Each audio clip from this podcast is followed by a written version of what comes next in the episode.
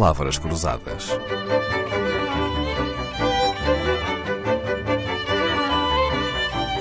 Porque quase tudo é uma questão de semântica.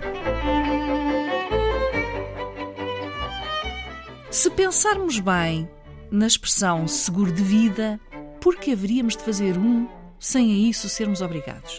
Se não morrermos dentro do prazo do seguro, o seguro caduca e o dinheiro perde-se. Se, por outro lado, morrermos em tempo útil, não vamos ganhar grande coisa com o seguro. Mas a beleza da economia e das finanças é também projetar-nos cenários económicos que nem imaginávamos que pudessem existir. Então, João Pedro Madureira, para que é que eu hei de fazer um seguro de vida primeiro se não estou a pensar morrer? E segundo, se morrer, o dinheiro não me fará falta. O seguro de vida é um investimento que eu faço em mim e na minha família. É uma forma de demonstrar que me preocupo com o bem-estar e o futuro da minha família, que gosto deles e que quero o melhor para eles e que quero garantir o melhor futuro para eles. É como se criasse uma poupança no banco uh, que a minha família poderia utilizar em caso de imprevisto, mas com um grande benefício. No caso de uma conta poupança, onde eu coloco todos os meses 10 euros, no final dos 5 anos eu tenho 600 euros na minha conta poupança. Se eu tivesse comprado um seguro, um, por exemplo, de 100 mil euros, para o qual pago 10 euros por mês, o mesmo valor, é como se a seguradora depositasse imediatamente 100 mil euros na minha conta, é que a minha família poderia ter acesso ao fim de 5 anos, caso necessitasse. E pode fazer toda a diferença. Uhum. Os dados, por exemplo, nos Estados Unidos mostram que 5% das crianças perdem um dos pais antes dos 15 anos. E que em 70% dos casos as famílias entram em bancarrota três meses após a morte do pai ou da mãe, que trazia o maior rendimento para casa. Estes são números devastadores e é a nossa missão ajudar as famílias e as pessoas a estarem financeiramente preparadas. Dá que pensar. Haverá outra utilidade que possa ser dada a um seguro de vida?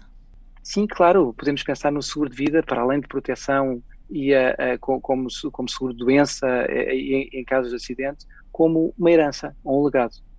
Volto o exemplo às, às, às contas de poupança a, dadas anteriormente todas as famílias, quer tenham maior ou menor grau de sucesso profissional, quer tenham mais ou menos dinheiro, têm a possibilidade de deixar um legado aos seus filhos como se tivessem tido uma vida recheada de sucessos financeiros. Isto é, uma herança. É impressionante, através de um seguro de vida, podermos garantir uma herança para os nossos filhos ou para os nossos herdeiros. Já agora, quando a pessoa que fez um seguro de vida morre, como é que o beneficiário sabe que existe esse seguro? Sim, é uma ótima pergunta. Aliás, um dos grandes problemas também ainda existem nas, nas, uh, na atividade seguradora, nos seguros. No caso da compra de seguros de vida ligados ao empréstimo da casa, como esses seguros são obrigatórios, os beneficiários sabem que esse seguro existe e deslocam-se ao banco para acionar o seguro. Mas nos outros casos é muito difícil.